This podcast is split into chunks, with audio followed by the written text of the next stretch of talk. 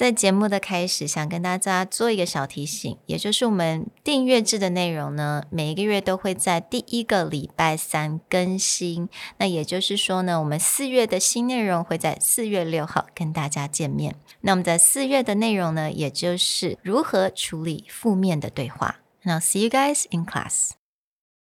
那第二个小提醒，也就是这个单元呢，其实是在我们奥斯卡颁奖典礼之前所录制的，所以今天的单元是比较 focus 在如何用幽默去回应酸民对你的一些小 insults。那如果关于奥斯卡奖发生事情的这个单元呢，我们会在下周二推出给大家。So enjoy the show today. 别人的恶性批评，你是怎么回应呢？很伤心、很生气是正常的，但要怎么从你的回应来表现出你的幽默呢？那让我们今天就来听听，要如何从你的 reply 得到 respect。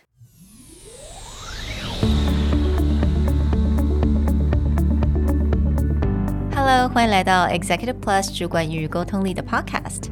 I'm Sherry, an educator, certified coach, and style enthusiast. 我相信专业有效的沟通是语言跟逻辑的完美结合。And I'm Nick, a startup consultant, corporate trainer, and late night gaming junkie. I believe great communication requires the right mindset and solid frameworks. 我们希望带给大家职场英语的技能、跨文化沟通技巧与其他能帮助您成为出色领导者的工具。Join us each week as we share our experience, research, and methodologies to take your communication and language skills from good to great.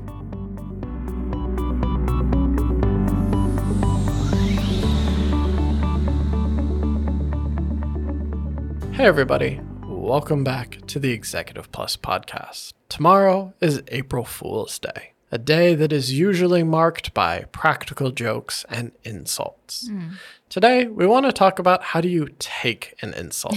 Maybe you're not the person out there trying to joke or insult other mm. people, but if you've listened to previous episodes talking about how to be witty in a second language, self deprecating humor, this is another good episode for you. When someone makes a joke or insults, sometimes we take it personally and it's hard to process. But what is a way that you don't have to be super witty or you don't have to insult them back, that you can take an insult, process it, and make someone actually have more respect for you when they're done?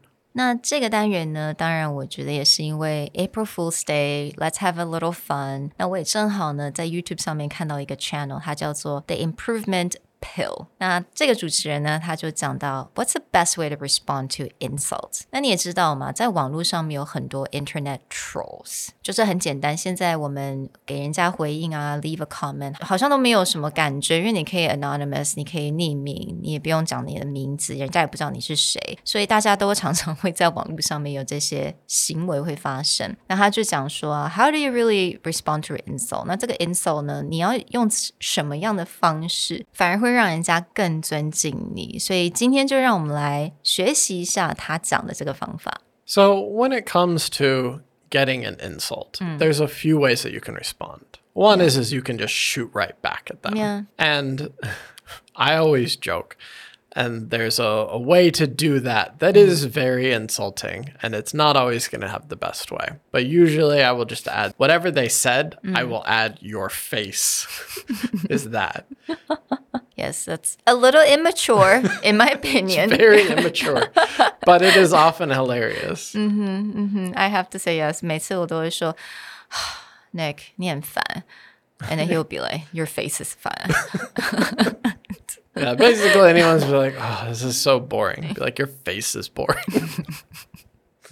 so anyway, it's a little bit immature, but I think there is a better way. But I think what Nick said, 有的时候我们的 respond，我们很 他的 response 比较特别啦，但我觉得普通人的 response 通常都会感到说，哈，你怎么可以这样说我？And we want to like fight back, like we will feel like we have to fight back. 但是有的时候啦，老实说，在这种网络上面啊，或者是你只是朋友，或有些你不太认识人跟你说这些话，你有必要要 fight back? Maybe not, right? Right. So there's another way for you to mm-hmm. respond that is a little more mature, but it usually puts the other person off mm-hmm. because they're expecting a fight back. They're expecting banter or back and forth, or they're mm-hmm. expecting you to get upset. But when you do this, it usually catches them by surprise and they'll be mm. like, oh, oh, okay. And it mm. usually ends. And this is called agree and amplify, mm. Which means you actually accept their criticism, you accept their insult, mm-hmm. you actually take it too far. And mm-hmm. again, it shows a little bit of self deprecating humor, but it often surprises someone to the point that they're like, oh, and then they'll just give up. Yeah, absolutely. 因为通常我们有些人 give you an insult，你会觉得你可能第一个 response 是 disagree，right？、你会觉得为了自己，我一定要，you know defend 捍卫自己一下，explain myself。但是如果 agree and amplify，这完全是大家没有办法诶出乎意料之外。So I think let's give you guys a really quick example. OK，如果有人在网络上面或者说 you're so fat。That's a terrible insult. You're so fat. To agree and amplify, 也就是会说, yeah, the fries have to go somewhere. Yeah, or something like, I'm on a mission to drink every pearl milk tea in Taiwan to find out which is the best.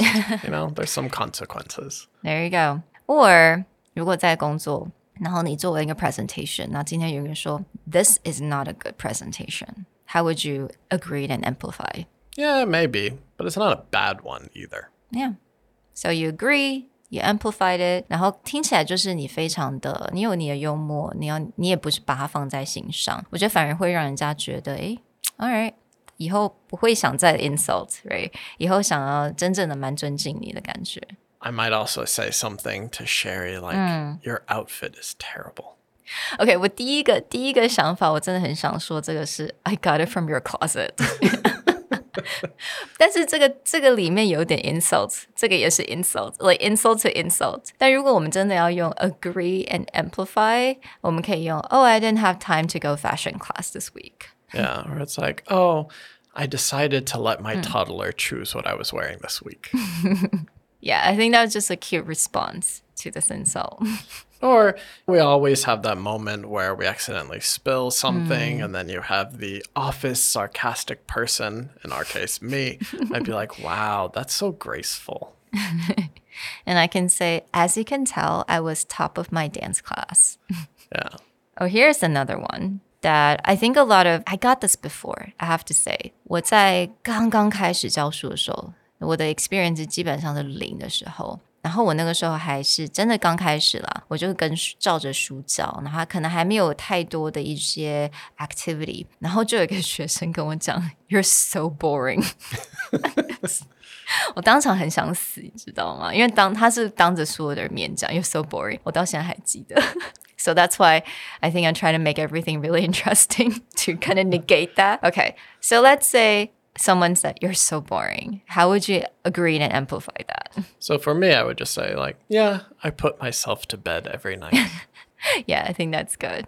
Now, a lot of people may seem like, oh, why would I insult myself after someone hmm. insulted me? But again, the purpose behind agree and amplify is not to get defensive, hmm. is not to engage the person, because anyone who goes around and is purposefully insulting, whether it's for fun or not, mm. they're expecting a reaction. Yeah, exactly. Yeah. And what Agree Amplify does is it allows you to walk away from the situation mm. because they're usually put off guard. They're usually surprised by the answer and because they're not getting the reaction mm, they expect And it allows you just to kind of walk away with like some dignity. Yeah，我觉得很重要的心态是，当人家 insult，不管是 online whatever in a workplace，他可能要的是你的 reaction，但是如果你没有给他他要的 reaction 的话，你就赢了，因为你第一个你没有把它变成是好像真的是跟自己相关，其实 the insult has nothing to do with you，it has everything to do with that person。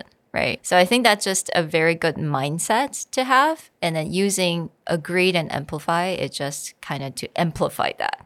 Well, we hope that you have a wonderful April Fool's Day and no one gets onto you too badly. Hmm. We'll talk to you guys next time. Bye. The Executive Plus podcast is a Presentality Group production, produced and hosted by Sherry Fang and Nick Howard. You can search us on Facebook, 主管英文 Executive Plus. You can also find us on Instagram, Communication R&D, and email us at sherry at epstyleplus.com.